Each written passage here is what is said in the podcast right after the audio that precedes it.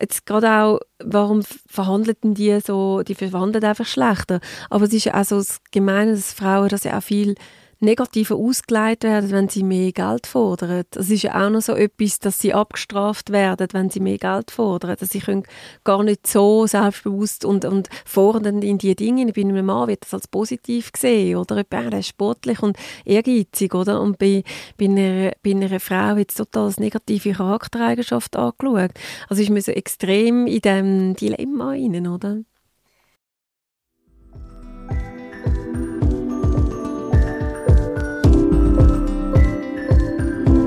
Mal ehrlich, der Podcast von Any Working Mom.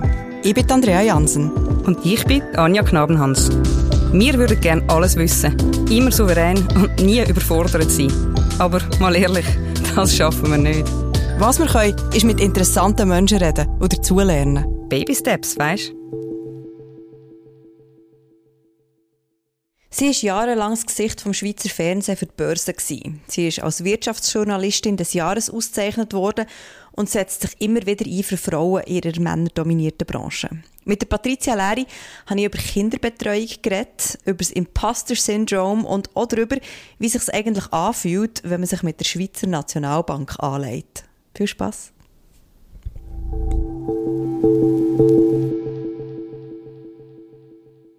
Du hast mir im Vorfeld gesagt, ähm, Frauen reden lieber über den Tod als über Geld. Und ich habe das irgendwie so eindrücklich gefunden und habe mich halt natürlich dann gefragt, warum redest du denn so gern über Geld? Ja, für mich ist es ähm, nicht einmal, dass ich selber so darüber gerne rede, aber ich finde einfach wichtig, Finanzen, das Geld ist so wirklich die letzte Frontlinie zur Gleichstellung von der Frau, die ökonomische Abhängigkeit von der Frauen. Das ist ein riesen Thema und das haltet uns sehr zurück. Es wird äh, international sicher etwa noch 250 Jahre gehen, bis wir wirklich global die Abhängigkeit nicht mehr haben. Und was mir einfach aufgefallen ist, all die Jahre als Wirtschaftsjournalistin und ich mich mit diesen Themen befasst habe, dass es sehr, sehr früh anfängt bei diesen Finanzlücken, Finanzgaps, Finance Gaps, die man hat als Frau, als Mädchen. Eigentlich fängt es eben auch schon mit dem Sackgeld an. Ah, ist wirklich wahr? Warum? Also kommen Mädchen weniger Sackgeld über? Ja, also alle grossen Studien, die man hat, zeigen darauf, dass äh, Mädchen später und weniger Geld bekommen. Und das zieht sich halt dann durch ein ganzes Leben. Man kann eigentlich sagen, der Gender Pay Gap fängt eigentlich schon im Kindesalter an mit dem Sackgeld. Darum ist es wichtig, dass ähm, Eltern sehr auch auf das schauen. Und dann hat es mich das irgendwie gepackt, das Thema. Oder eben die Lücken aufzudecken und eigentlich das ganze Finanzleben der Frauen anzuschauen und die Lücken zu finden. Es geht nämlich dann auch weiter mit der Finanzbildung. Da gibt es auch grosse Lücken. Wann hat sie denn das zum ersten Mal, also weißt, wann hast du wie gemerkt, während dem Arbeiten ähm, als Wirtschaftsjournalistin, wann hast du gemerkt, hey, das ist so ein Bedürfnis und also ich, jemand muss da etwas machen und, und dass du nachher gefunden hast, ich muss da etwas machen? Ja gut, bei mir war es halt noch so, gewesen, ich bin die erste quasi Börsenmoderatorin gewesen, weibliche Moderatorin. Ich habe natürlich über Jahrzehnte die Themen gemacht und habe immer gedacht, das tut sich automatisch dann verbessern. Es wird sich durchmischen, ausgewogener werden, auch auf den Redaktionen. Ich habe dann eher Backlashes erlebt. Ähm, es ist nicht durchmischt worden und ich bin oft einfach wirklich immer die einzige Frau gewesen an diesen Pressekonferenzen oder dann, wenn es zwischendurch Frauen gehabt hat die dann ähm, sich wieder zurückgezogen haben aus dem Wirtschaftsjournalismus, weil ja, der Mensch ist so ein bisschen, man sagt ja immer, homosoziale Kooptation, das ist so ein bisschen das, was uns näher ist. Wir sind lieber mit den Leuten zusammen, die uns ein bisschen näher sind, also gleiches Alter, gleiche Hautfarbe, gleiche Religion und, und auch Geschlecht und ähm, als Frau, als Wirtschaftsjournalistin ist das halt immer, man ist nicht mit denen zusammen, die einem ähnlich sind und das muss einem dann irgendwie ja, das muss man irgendwie wirklich Schnuff haben und, und, und dranbleiben, oder? Und ich habe einfach gemerkt, dass sich über all die Jahre nie etwas geändert hat und durch das, dass Frauen eben dann auch nicht den Zugang haben oder, zu den Finanzthemen und sich auch nicht damit beschäftigen, so wird sich das einfach nicht verändern und gerade jetzt auch um Bundesgerichtsurteil in der Schweiz, also spätestens jetzt, ist wirklich keine Lebensversicherung mehr. Wir müssen unsere Finanzen selber in die Hand nehmen. Aber während dieser ganzen Zeit, also eben, du hättest jetzt auch eine von denen können sein, die sagen, hat gesagt, hey, ich mag da einfach jetzt nicht mitmachen. Eben, es ist irgendwie niemand, niemand da, der irgendwie denkt wie ich, oder ich kann irgendwie mit niemandem austauschen. Ähm, bloß also das habe ich auch mitbekommen von dir. Also man hat dich schon immer so in eine gewisse Schublade reingesteckt, man musste darüber diskutieren, wie du aussiehst. Ähm, und ob du wirklich äh, äh, so schlau kannst sein, weißt, und ob du überhaupt das, das herkriegst. Also, hast du nicht eigentlich manchmal das Gefühl gehabt, jetzt, es lenkt mir immer nicht mehr? Oder ist, ist das Gegenteil passiert? doch schon auch viele so Momente, wo ich gedacht habe, ja, wieso tust du das an? Und wieso, aber bei mir ist schon ein bisschen, je mehr Widerstand, desto mehr will ich es dann auch, wenn ich sehr hartnäckig bin und mir das auch gefällt. Und ich meine, ich bin ähm, früher natürlich ähm, ja, eigentlich auf die Themen, Gleichstellungsthemen aufmerksam wurde, halt auch durch meine Mutter und habe auch tief im Buch sicher gewisse Wut da drin und einen Antrieb. Weil meine Mutter war jemand, klar, ohne Stimmrecht, Wahlrecht geboren, oder? Jahrgang 1943 und sie hat dann auch nicht einmal eine Ausbildung machen also nicht einmal irgendwie ja, also einfache Lehre oder irgendetwas, sie hat dann das heimlich gemacht, also versteckt von den Eltern und wenn ich mir überlege, oder, so vielen Frauen ist es natürlich gleich gegangen, geht es zum Teil immer noch so gleich. So viel Potenzial, das brach liegt, wo man nicht hat können verfolgen, seine Träume verwirklichen. Und das hat mich schon von Anfang an eben die, die Ungerechtigkeit, also wo ich nicht gut vertreibt habe, nachher auch speziell die Aufteilung die wo sie einfach Hausfrau war, durch das, dass sie natürlich nicht die Ausbildung hatten, die sie sich erträumt hat, hätte und dann klar war, wer verdient mehr ja, das hat mich halt schon früher und dann habe ich halt auch aus feministischen Gründen angefangen Ök studieren, weil ich einfach kein quasi Frauenstudium habe machen, sondern mich auch ein bisschen beweisen, Frauen können das auch und sind in diesen Feldern präsent. Das war sicher auch eine gewisse Trotzreaktion. hast du das mathematisiert daheim? Also, weil ja. du eben gesagt hast, eine traditionelle Rollenverteilung bei euch daheim. Ich übrigens so. Hast du das auch so mhm. Ja, also extrem. Also ich merke, wieso so die, die, die sich meistens so für die Gleichstellungsthemen ähm, einsetzen, sind entweder die, die sehr traditionelle Familienverhältnisse die gesehen haben oder eben die, die sehr progressive Mütter schon hatten, die wirklich ähm, schon Vorkämpferinnen waren, so wie die zwei Richtigen und ja, ich habe es natürlich, ähm, ich habe dann müssen mit angesehen, dass sie einen Wiedereinstieg probiert hat. Das ist dann nach der ganzen Computerisierung gewesen. Sie hat eigentlich die ganze Zeit verpasst. Sie ist dann ja vielleicht 14, 15 Jahre daheim und hat eigentlich wie so eine ähm, Amelie Nothomb Bücher mit Staunen und Zittern, also ähm, sie hat ja heimlich das KV gemacht mhm. und hätte schon eine gute Aus Grundausbildung gehabt. Und nachher hat sie aber immer müssen sich bewerben, bis sie nachher einfach für irgendwie einen Verkaufsjob mega schlechten Hungerlohn eigentlich eingestiegen ist wieder. Und ich habe das so gesehen und für mich ist das so traumatisch gewesen, wie viel ja, hunderte von Bewerbungen sie eigentlich mhm. müssen schreiben und, und nicht mehr, und das glaube ich geht ganz vielen Frauen so, dass sie extrem müssen weiter unten anfangen, weil sie die ganzen Care-Jobs gemacht haben, eigentlich so eine wichtige Arbeit, unbezahlte Arbeit leisten und nachher müssen so tief unten also im, im normalen Wirtschaftssystem wieder anfangen, oder? Und das hat mich so ein bisschen traumatisiert und ich glaube, der Schrecker sitzt mir immer noch im Nacken, oder? Ich habe auch wirklich nur das Minimum immer bei die mit mhm. den Kind und dann wieder anfangen zu arbeiten, dass mir das nicht passiert. Ja, es ist noch lustig, also bei mir ist es ein bisschen ähnlich, beziehungsweise ich habe nachher ähm, erst selber, als ich bin selber Mutter geworden habe ich irgendwie können anerkennen, eben, was meine Mutter geleistet hat. Also meine Mutter ist zum Beispiel ähm, freiwillig und, und sehr bewusst eben nicht außer Haus arbeiten. Und ich hatte zum Beispiel als Kind oder als, als junge Frau sehr Mühe damit gehabt, weil ich eben auch so wahnsinnig, äh, ich nicht, ein modernes Bild hatte in meinem, in meinem Kopf und in dem Moment aber wie habe vergessen zu sehen, die, eben das Care-Work, was sie eigentlich geleistet hat, oder, in dem Moment. Ja, absolut. Also ich meine, was sie geleistet hat, sie unterstützt mich auch immer noch. Also ich würde sagen, alles, was ich beruflich auch machen konnte, ist auch, also ein großer Teil wirklich ihr äh, zu verdanken. Sie hat auch eben mit drei Kindern, das weißt du ja auch, also externe Kinderbetreuung zahlen, das ist so teuer, oder? Und sie hat dann auch sogar bei uns gewohnt, zum Teil, wo die Kinder noch kleiner waren, um, um wirklich können das ermöglichen.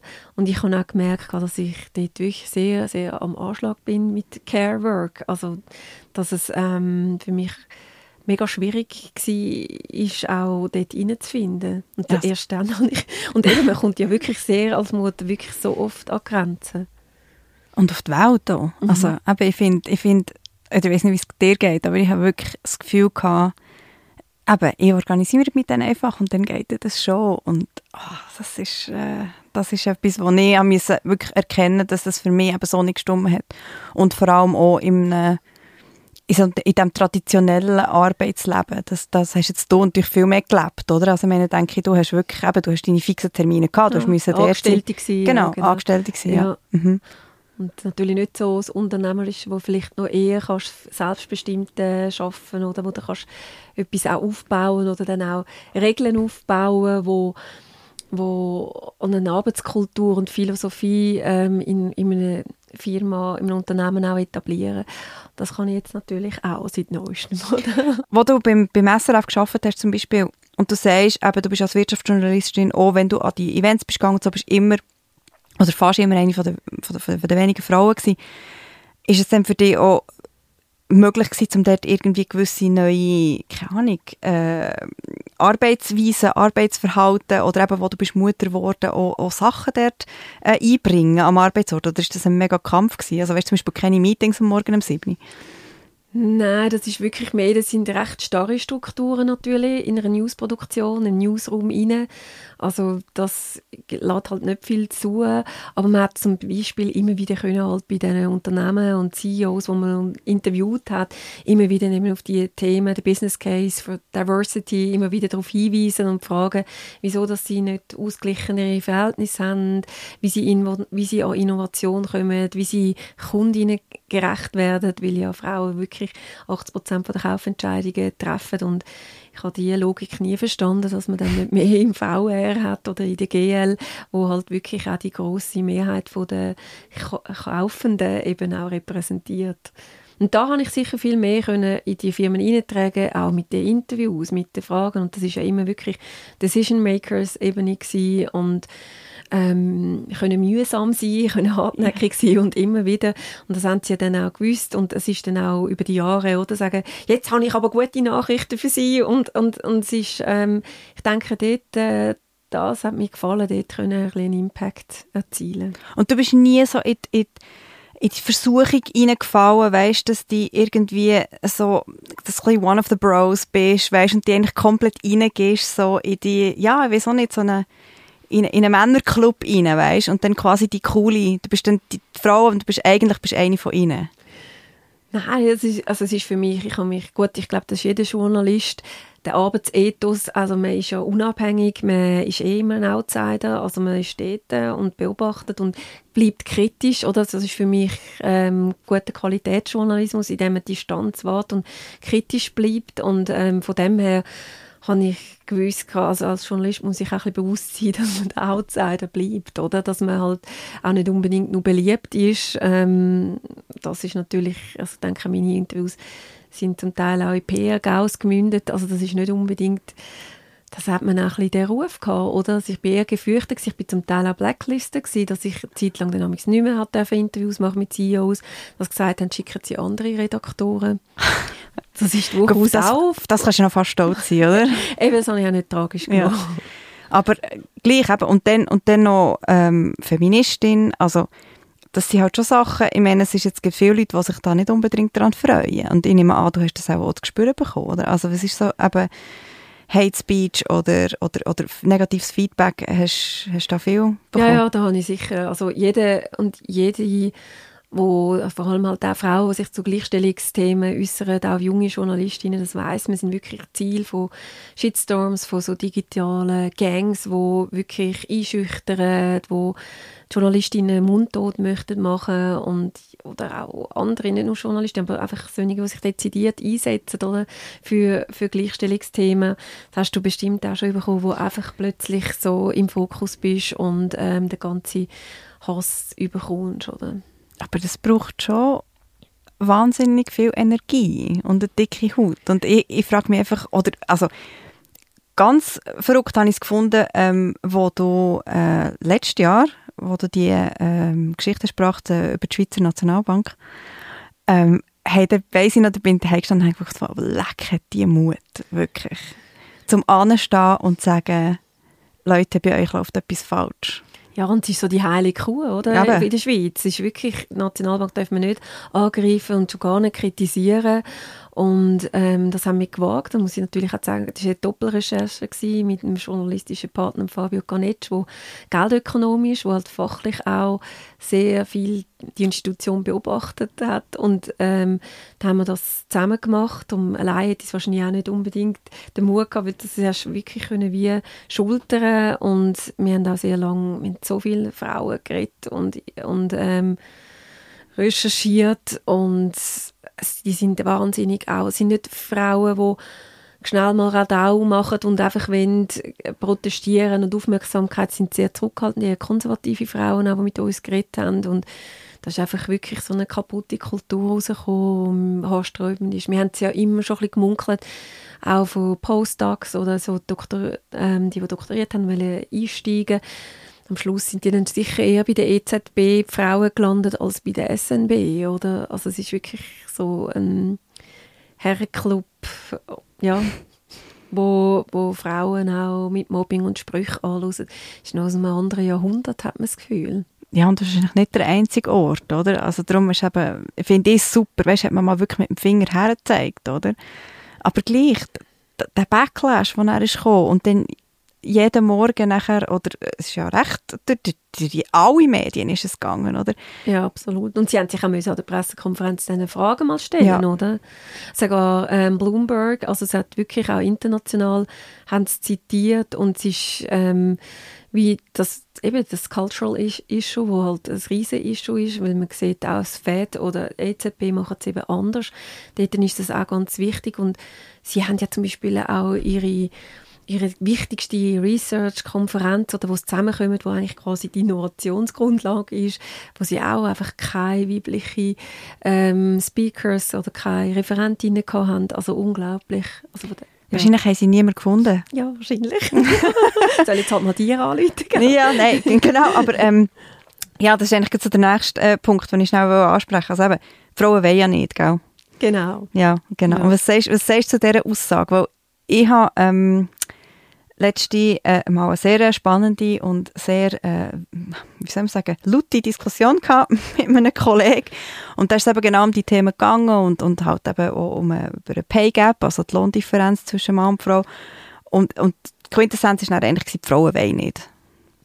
Ja, also das gehört schon viel, oder? Und dann auch quasi, meine Policy ist auch, wenn ich irgendwie als Referentin oder Panelistin oder Moderatorin irgendwo bin, dann will ich wirklich keine, ja, dann mache ich keine All-Male-Panels, oder? Das ist auch so eine, und dann kommt dann gleich immer wieder, auch das Jahr wieder, sagen wir, wir haben keine gefunden, aber ich tue dann einfach viel vorschlagen und, und zeige, dass das möglich ist, oder andere Frauen empfehlen, die auch super grosse Netzwerke haben, wo ihnen können andere Vorschläge nochmal bringen und es ist jetzt auch noch witzig, also eben auch bei Rankings oder so, wo wir proaktiv dann auch, auch Medien fragen, hey, was können wir auf die Shortlist nehmen oder Longlist, was für Frauen oder Unternehmerinnen des Jahres. Und das hat sich schon ein bisschen geändert, eben, dass es kann, man weiß mittlerweile, was kann man sich irgendwie, das ist ein Reputation Risk geworden, also die meisten Unternehmen, wo da hat sich schon ein bisschen geändert. Wobei eben nicht ausschließlich. Ich hatte auch wieder eine SMI-Firma, gehabt, wo ich sogar intern ihnen Frauen vorgeschlagen habe, die super sind, die ich kenne und, und kompetent sind, ähm, damit sie nicht müssen ein All-Male-Panel machen aber sie haben das nicht, haben die Vorschläge nicht angenommen. Aber hast du gleich das Gefühl, dass das gleich eben irgendwo durch halt vielleicht eine Zurückhaltung ist von, von Frauen auch, zum zu sagen, ich will mich nicht so exponieren. Ich will eben vielleicht un, unter Umständen nicht damit umgehen, was nachher passiert. Ich will mich dem gar nicht aussetzen.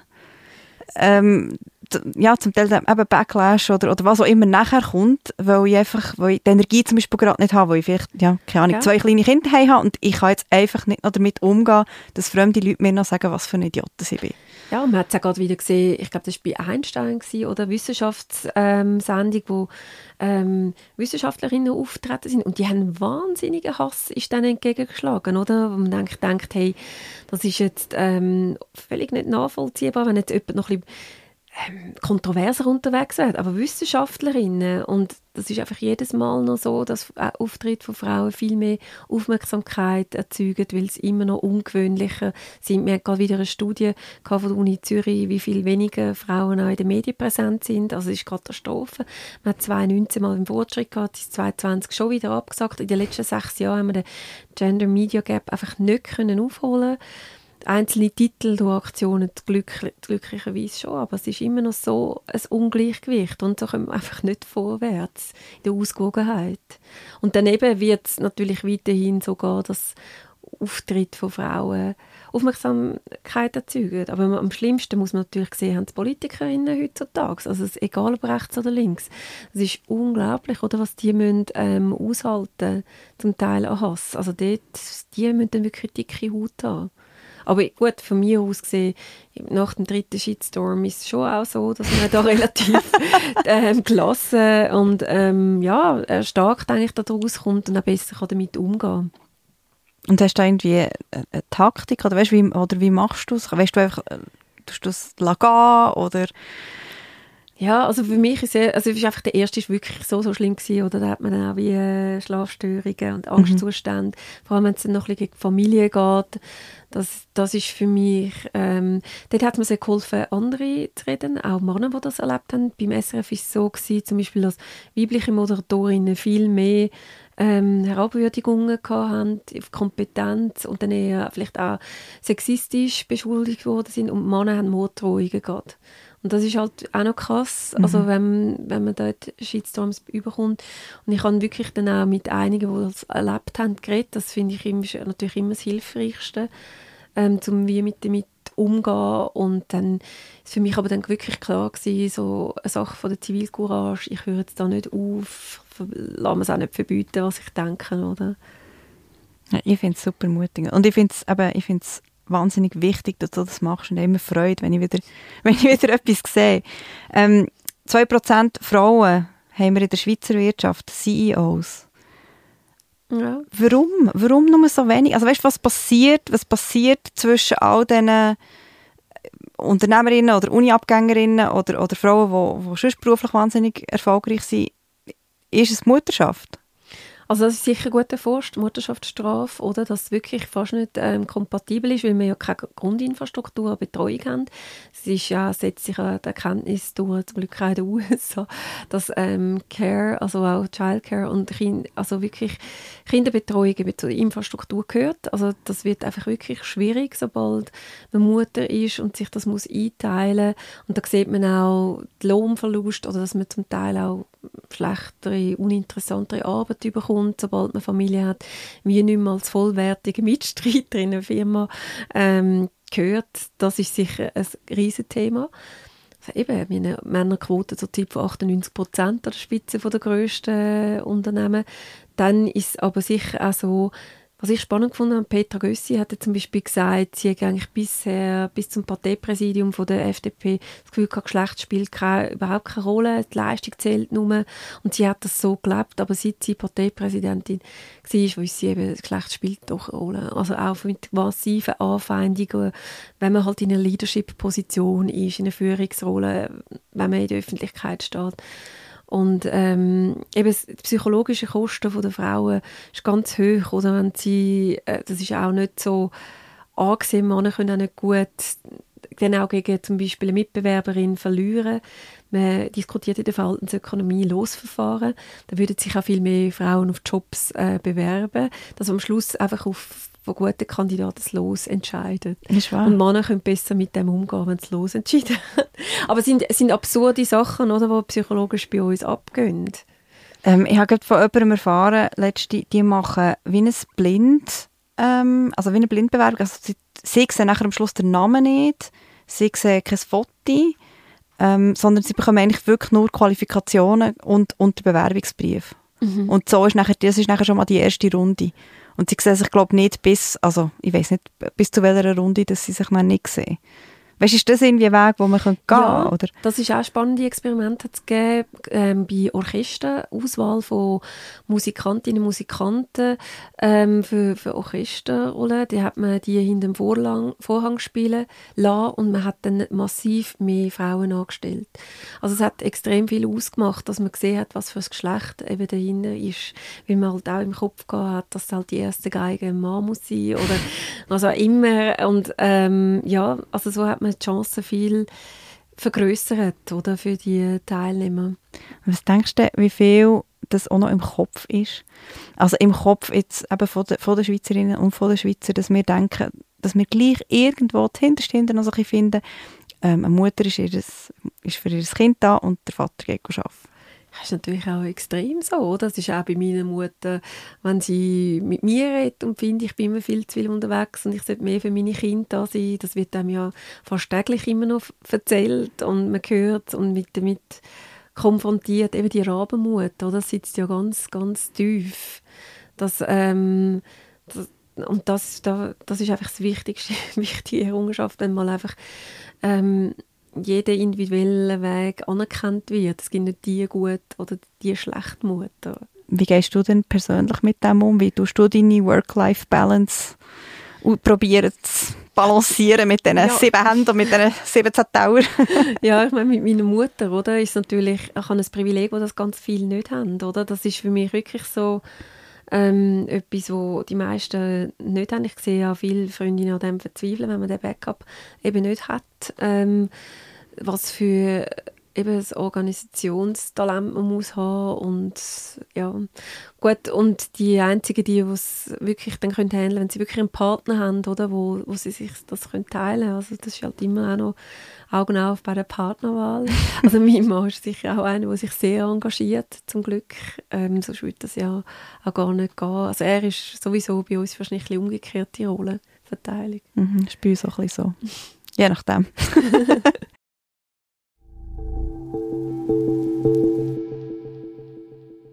Nüdeli ohne nichts. Das könnten meine Kinder jeden Tag essen.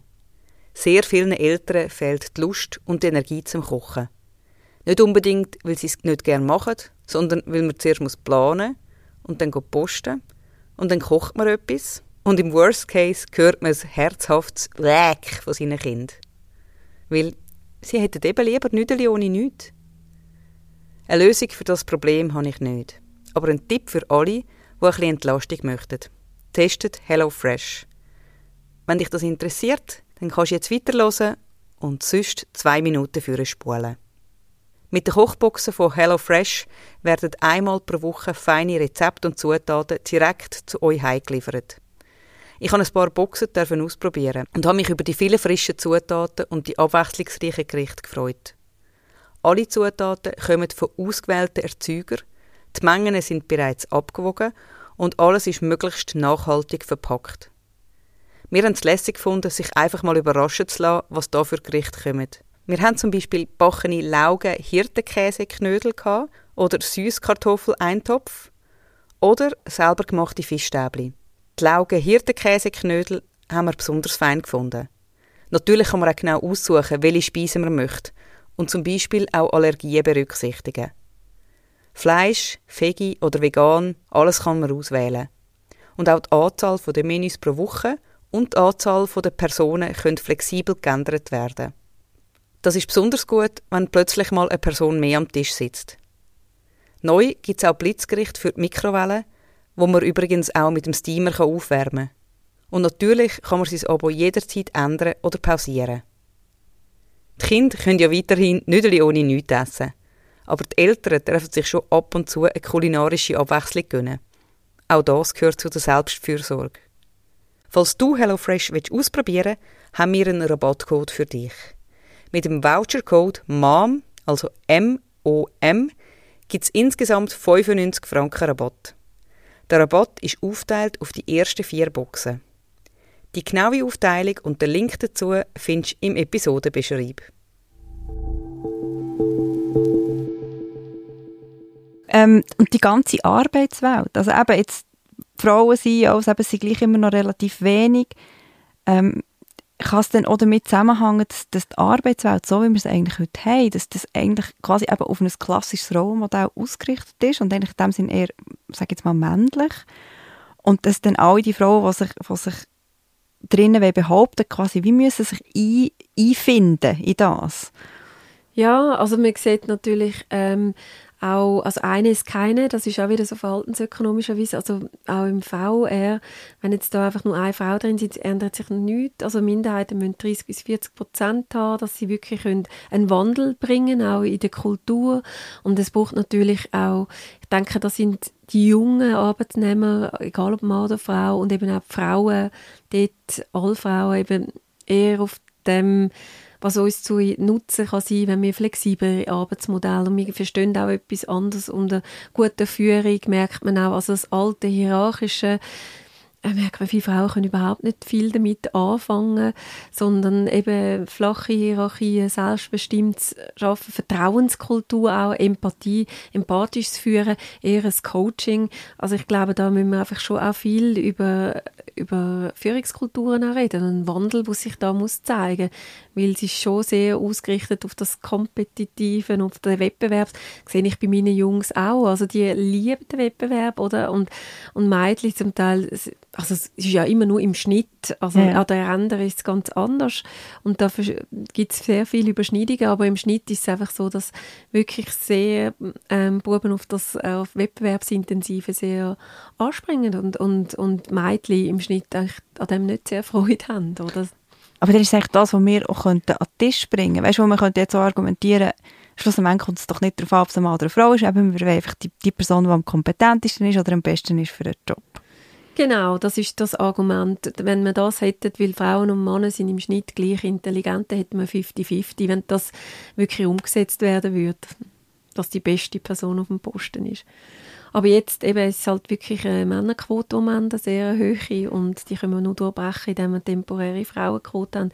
Sonst, ich meine, gut, ähm, vielleicht die, die es nicht so lange mitverfolgen, oder? Ich meine, ich schaue jetzt mir auch schon fast seit äh, 25 Jahren freiwilliges Umdenken an in der Gleichstellungswert und es ist einfach nichts passiert. Also 98 Prozent ist für mich kein freiwilliges Umdenken, dass sich die Strukturen mal ähm, verändern und darum sieht man auch in anderen Ländern, kann es erst mal einen Ruck bringen, eben wenn man das ähm, mal Frauenquote anschiebt. Dann haben auch mal gewisse Frauen überhaupt eine Chance, mhm. sich können zu beweisen. Oder? Und dann würden aber ähm, Gegner auch wieder sagen, ja, das braucht es doch nicht. Ähm, weil sie weil so erfolgreich war in den letzten 30 Jahren. Genau, nein, oder weil, sich der, das, weil das der Wettbewerb ähm, von sich aus wird regeln, weil quasi den Firmen, die eben nicht ähm, gewisse Frauenquoten haben oder, oder schauen, dass sie sowieso einen gewissen Anteil an Frauen haben, weil die nachher nicht mehr so attraktiv sind.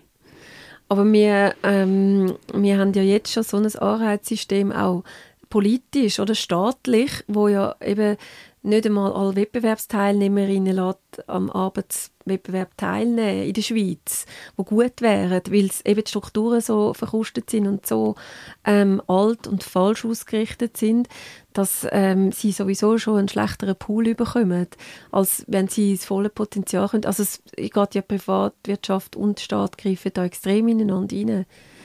Aber bist du optimistisch, dass sich da mittelfristig etwas wird ändern? Weißt du, weil jetzt vielleicht auch neue Generationen ähm, jetzt in, in höhere Positionen kommen oder in Entscheidungspositionen kommen? Also was mir schon auch noch Hoffnung macht, gut, es gibt jetzt einige Initiativen, die kommen, oder? Individualbesteuerung ist auch so etwas. Das Steuersystem wirklich dort äh, ähm, nicht mehr das Einverdienermodell einfach äh, pusht und man gleiche Chancen hat. Ähm, also eben, ich bin deswegen auch nicht wieder verheiratet. ich einfach gefunden, als Ökonomie kann ich das nicht verantworten. Ähm, das ist unglaublich, dass man bestraft wird, oder, wenn man heiratet. Und dann, also wo gibt es das schon auf, auf dieser Welt? Das ist für mich so absurd familienpolitisch. Aber es gibt, ja, so, also du hast noch Anreizsystem, wie man das könnte ändern, oder? Und zum Beispiel für mich ein ganz wichtiges Mittel wäre, ähm, dass das bonusrelevant wird, einfach, dass gemischte Teams aufbaut. Also jeder Sicht, Diversity hat ja sechs verschiedene Komponenten, dass man wirklich das bonusrelevant ist und dann ändert sich schnell und viel, weil das ist einfach dann in unserem Anreizsystem dann besser verankert. Und dann läuft es dann wieder über das Geld? Ja, genau. Okay. dann, dann ändert sich auch Sachen schnell, oder? Wenn wir schon beim Geld sind, aber wieder zurück zu dieser Diskussion mit meinem Kollegen. Ähm, dort ist es wirklich nachher um, einen Lohn, um die Lohnungleichheit gegangen. Und er hat nachher bestritten, dass es die gibt. Und, und quasi, also es ist dann gekommen, natürlich haben Frauen verhandeln schlechter. Ähm, und was ist noch so? Das ist, so, das ist glaube ich, so der Klassiker. Und irgendwann sind mir die Argumente ausgegangen, wo ich dann nicht einfach sagen konnte, also wie kannst du das nicht sehen? Weil das ist, es ist ein Fakt und ähm, warum diskutieren wir überhaupt noch über, über einen Fakt? Jetzt sollten wir diskutieren über die Lösungen. Was sage ich, was sage ich dem Kollegen das nächste Mal, wenn ich ihn sehe? Also er schaut dann gar die Statistiken so und sagt, das ist alles Fake News, oder? Er hat mir dann eine andere Statistik so. präsentiert. Aha, wo er irgendwie wo dann, glaubwürdige Quellen, oder? Hey, so halb. Also es war dann so eine, eine private Studie gewesen, ähm, und der ist aber natürlich gewesen, also es sind dann weißt, sehr hoch, ähm, also, also der Schnitt ist nachher schon oder der Unterschied ist nicht mehr so groß gewesen, aber das sind sehr Frauen in sehr hohen Führungspositionen. Ja. Bei grossen Firmen in hohen Führungspositionen. Und so hat es nachher wieder ausgeglichen. Und wenn du nachher aber unter bist, schauen bei den Frauen, die, die vielleicht einen Job haben, der vielleicht nicht so wahnsinnig äh, prestigeträchtig ist, dort ist nachher der Unterschied wieder grösser gewesen, wo man es nachher aber wieder können argumentieren mit äh, körperlicher Arbeit oder ähm, ja, mit, mit, mit solchen Sachen. Also quasi im Sinne von der, ähm, ja, die, die Bauarbeiterin kann natürlich weniger ähm, tragen als der Bauarbeiter. So. Mhm. Ja, ich meine, das ist wahrscheinlich so schwierig wie die Pandemie oder wenn jemand einfach dann das nicht anerkennt, ähm, die Faktenlage oder ja, oder gewisse R-Werte das ist verschwörungstheoretisch und dann kannst du irgendwann wahrscheinlich nicht mehr diskutieren. Man sagt ja so, das Einzige, was ist, wenn sich jemand so wirklich völlig abdreht von der Faktenwelt, ist es mal, du kannst eigentlich nur zulassen und gezielte Fragen stellen, ihm Fragen stellen, das so, dass er plötzlich auch ins Grübeln kommt. Also das, das ist wahrscheinlich auch das Wichtige, oder? Und wie überzeuge ich ihn, dass es wichtig ist, dass ganz viele Frauen ähm, eben auch stattfinden in der Wirtschaft und in unserer Welt und in Entscheidungspositionen? Also, das ist, also irgendwie, wenn jemand halt schon nicht anerkennt, dass wir alles gleichberechtigte Individuen ist, wird es dann wahrscheinlich schwierig, wenn er einfach das Gefühl hat, Menschheit funktioniert in einer Zweiklassengesellschaft, dann muss man wahrscheinlich weit vorne anfangen. Oder? Also ich merke, du hast die Gespräche nicht mehr. Nein, ich habe wirklich so ein bisschen, ähm, gut, ich glaube, es ist wahrscheinlich auch, man traut sich die wie auch nicht mehr so mit mir zu führen, weil das wird dann wirklich ähm, ja, da bin ich halt dann wie so ein Buch, oder? Mit äh, Zitatesammlung und, und Quellensammlung, wo ich wandelnd bin und ihnen die Studie dann um die Ohren hauen, oder? Aber es ist so... Hast du eigentlich ein fotografisches Gedächtnis? Nein, Nicht? nein, aber bei diesen Themen, wo, wo es mich interessiert, oder? Das ist auch so etwas, jetzt gerade auch, warum verhandelten die so, die verhandeln einfach schlechter, aber es ist auch so das Gemeine, dass Frauen, dass ja auch viel negativer ausgelegt werden, wenn sie mehr Geld fordern. Das ist ja auch noch so etwas, dass sie abgestraft werden, wenn sie mehr Geld fordern. Dass sie können gar nicht so selbstbewusst und, und fordernd in die Dinge. Bei einem Mann wird das als positiv gesehen, oder? Er ist sportlich und ehrgeizig, oder? Und bei, bei, einer, bei einer Frau wird es total als negative Charaktereigenschaft angeschaut. Also ist man so extrem in diesem Dilemma rein, oder? Ich finde es super, dass du dich so also du, du redest ja nicht nur darüber, sondern du machst auch etwas, oder? Also jetzt zum Beispiel, ähm, das, ich weiß nicht, wie viele Jahre du schon machst, der Editaton. Ja, genau. Jetzt haben wir dann den siebten, ja. Ja, genau, ich werde unbedingt auch mitmachen. Und da geht es ja wirklich darum, eigentlich mehr Frauen eben auch, ja, auf den Schirm zu bringen. Also eben, dass man mehr Frauen auch sieht. Zum Beispiel ähm, eben auf Wikipedia, da sind 90% von allen Einträgen geht um Männer. Immer ja. noch? Oder seit du das machst, sind es nicht mehr 90 Prozent? Nein, es, ist eben das Verhältnis, also es sind 90 Prozent eben Editoren, Männer, die für die mhm. Wikipedia mhm. schreiben, oder? Und das gibt natürlich ein das Bild und, und ähm, Biografien sind 82 Prozent männliche und eben der Rest äh, nur weibliche. Je nach Sprachseite von der Wikipedia auch noch mal unterschiedlich, aber wirklich so ein Missverhältnis und der Gap ist riesig. Und das hat mich so schockiert, dass man all die alten Vorurteile und so weiter, also es ist dann auch noch so, wenn weibliche Einträge sind kürzer, sind eher die Rolle als Mutter, als Ehefrau und äh, also es ist all die Klischees, wenn man so in die Digitalwelt übernommen und überliefert. Und sie ist jetzt einfach dort, auch in unserer modernen Welt. Und gerade auch Journalisten, wir arbeiten ja viel mit Wikipedia oder auch viele, die schreiben, Ähm, das ist einfach das Wissenslexikon. Und wir haben das so angelegt, mit so einem Bias drin, dass wir einfach etwas machen. Müssen. Und oft ist es auch so, wenn eine Expertin nicht auf Wikipedia ist, dann kommt sie nicht in die normalen Medien, in die Massenmedien. Wenn sie halt nicht in den Mainstream-Medien ist, dann kommt sie nicht auf Wikipedia. Also es ist so ein Teufels, äh, Teufelskreis, oder? Weil man muss ja jeden Satz belegen. Also je, wo man dort hat, also muss jemand schon ein bisschen Visibilität haben. Und das, ist, das wollen wir einfach durchbrechen und auch Geschichte aufarbeiten. Es sind oft auch Historikerinnen dabei oder so auf ihrem Feld, ähm, wo, oder auch, gerade auch Geschichte von von der, ähm, ja, von der pflegenden Krankenschwester, also wo wirklich die ganz historischen Figuren oder in diesem Bereich und, und Pflegekräfte dort wirklich auch Frauen draufbringen, die man sonst nie gehabt hat und die wahnsinnig Außergewöhnliches geleistet haben. Und kann dort jeder mitmachen? Oder seid ihr dort ja, einfach also ein Team? Wikipedia kann jeder mitmachen. Wir haben aber jetzt auf unsere ähm, Schreibmarathon haben wir es, es ist eigentlich so ein bisschen geschlossen auf Leute, die schreiben, also Journalisten, die ähm, oder auch Wissenschaftlerinnen zum Teil, die halt relativ schnell sind, um auch die äh, Sachen recherchieren und dann belegen. Man muss ja alles mit Fußnoten und Referenz belegen, weil dann kommen wir halt auch schneller äh, vorwärts und es ist sonst sehr schwierig, oder, wenn man ganze Hallen hat, wo alle mitschreiben können, um schnell vorwärts zu ja. das erklären. Die Visibilität, ähm, ich finde, das ist etwas, was du auch so ein bisschen perfektioniert hast im Hinblick auf dich selber.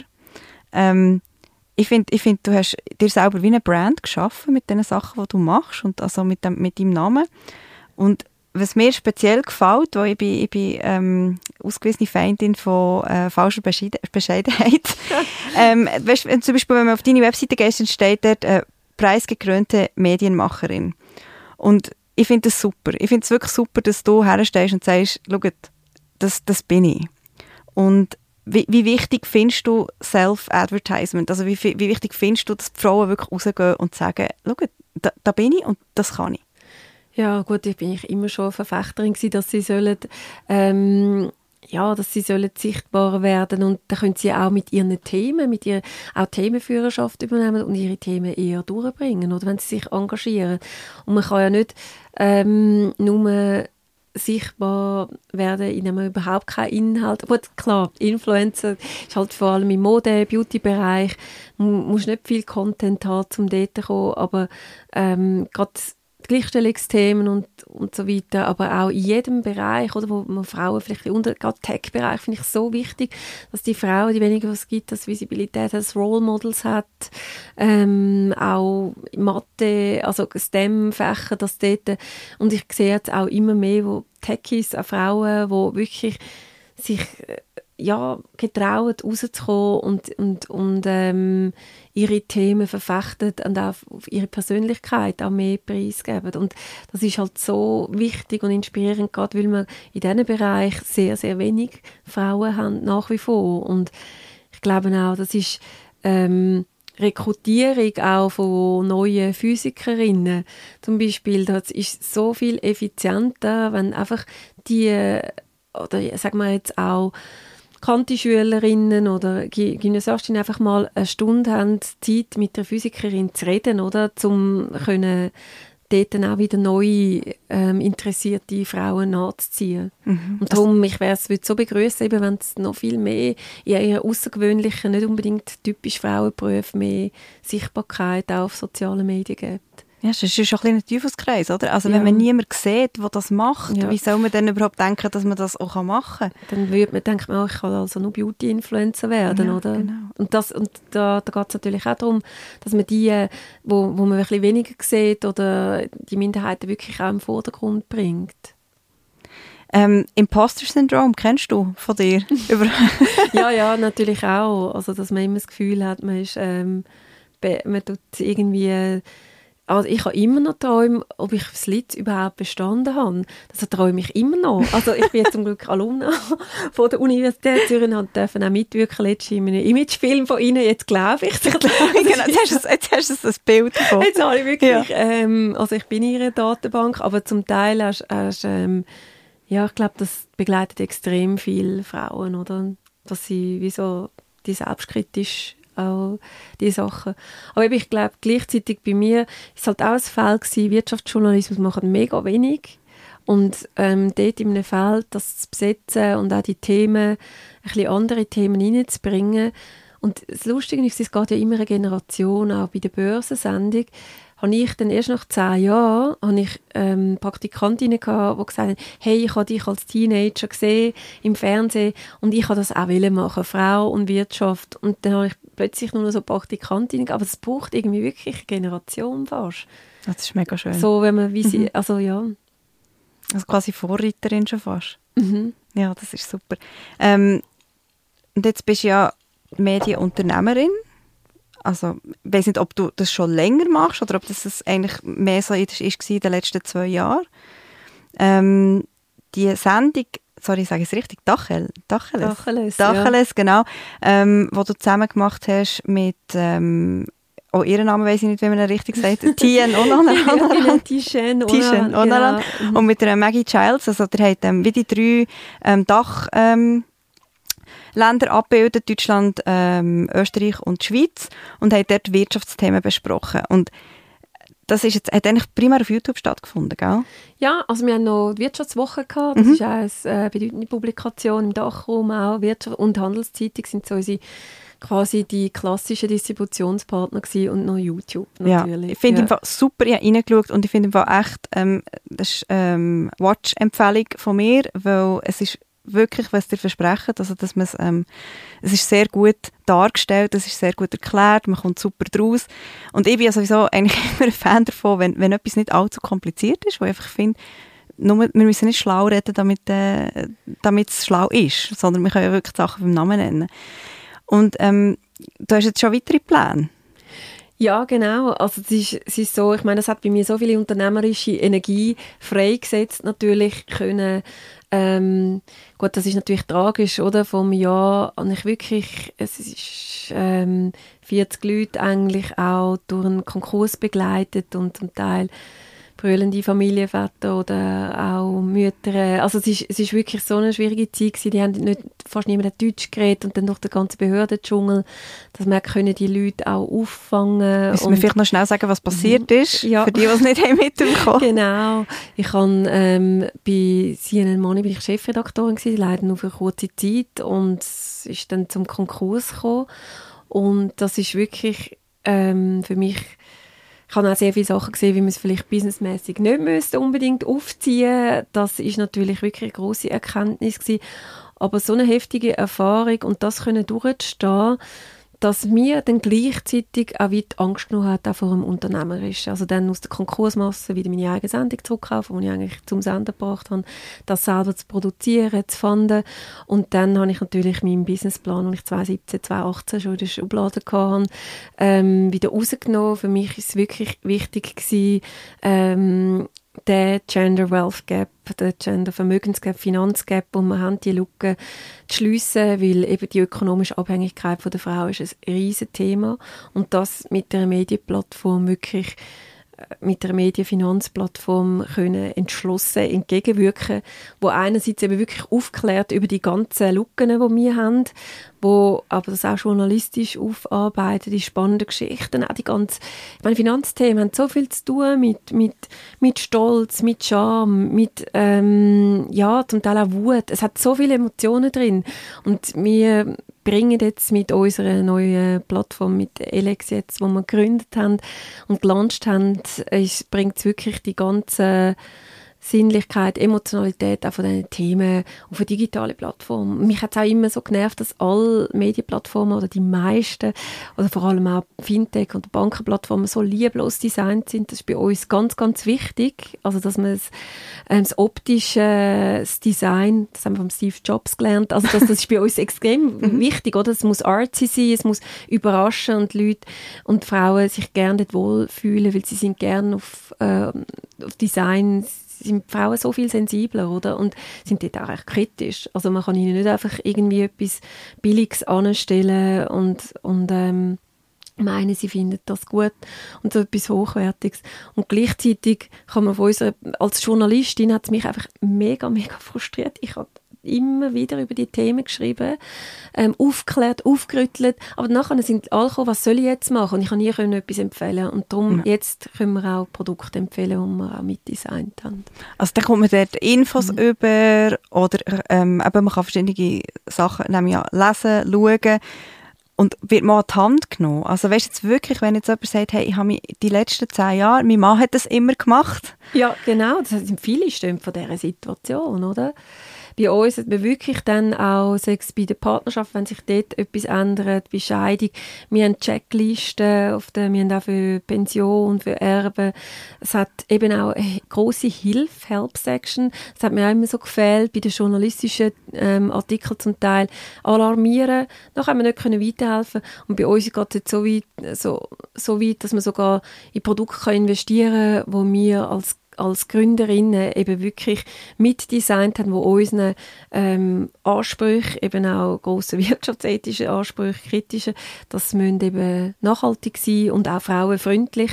Sonst ähm, möchten wir nicht investieren, dass das gerecht wird. Kann man direkt auch an der Plattform machen. Ja. Also, wo dir selber, habt ihr selber mhm. zusammengestellt? Ja, Genau, wo wir okay. im Designprozess mit ja. den Produktspezialisten waren. Das ist natürlich auch ein Prozess, dass man sich auf so etwas einlädt. Wir haben eine Investmentphilosophie, wo wir offenlegen, das ist unser Manifesto auch und nachdem wird auch investiert. Und das ist uns wichtig gewesen, dass wir endlich auch uns so können reingeben können. Weil, ich meine, für mich ist es nichts frustrierend gewesen. Ich meine, ich habe über 13 Jahre lang die Börsensendung und die Märkte beobachtet und, und viel aufgeklärt über Themen, Finanzthemen, Börsenthemen und dann habe ich nie können Empfehlungen, weil ich gegen nichts, ich habe nichts können dahinter stehen. Ich meine, ESG-Kriterien ist so etwas, oder? Dann denkt man, ah, das ist nachhaltig, dann tue ich alles mal in die nachhaltige Anlage. Und jetzt hat zum Beispiel unter den Top 20 ESG-Fonds, quasi grünen Fonds, sind einfach x Fonds mit Erdölfirmen drin. Das geht für mich einfach nicht auf. Und es ist auch, es sind keine verbindlichen Standards, also muss man eigentlich jeden Einzeltitel überprüfen. Und, Und man kann sich nicht auf, ähm, am Schluss, also es ist natürlich mit den Bankpartnern mhm. zusammen, sich einlädt und mir es einfach vielleicht journalistisch anschauen und sagen, hey, mit diesen Skandal, mit diesen Lawsuits, mit diesen ähm, Klagen, die laufen, das geht gar nicht. Dann, oder ja, man kann es sehen, wie man Jetzt kann man Nestlé ist in ganz vielen so nachhaltigen Fonds drin, weil es vielleicht Besten ist in seinen Branchen, in der Best-in-Class.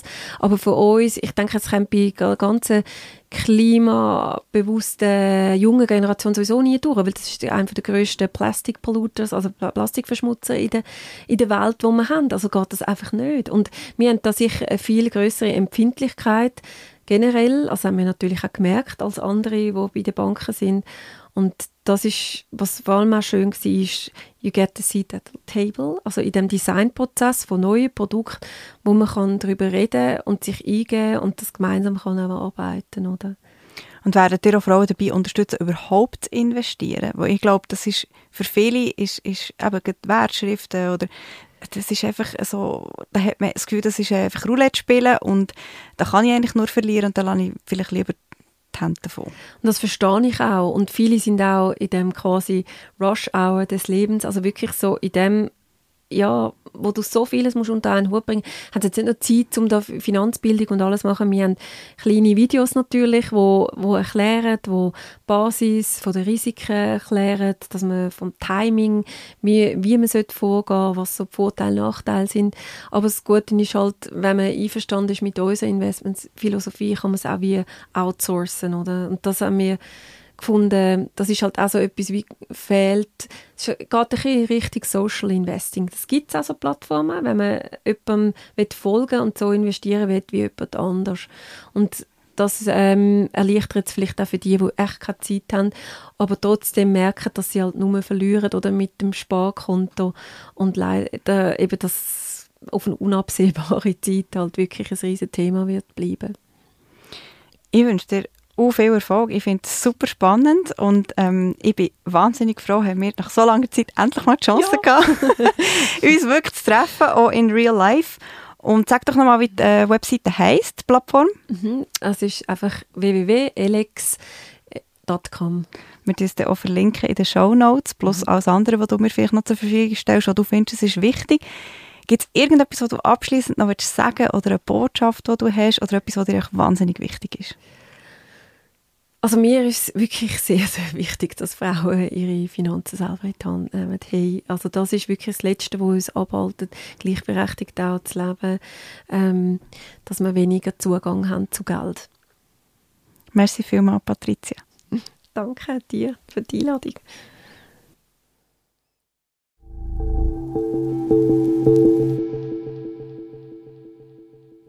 Wenn euch der Podcast gefallen hat, dann würden wir uns ganz fest über eure Unterstützung freuen.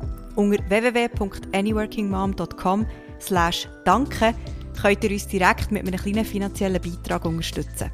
Wir sagen schon mal merci vielmal. Das ist «Mal ehrlich», der Podcast von Anyworking Mom.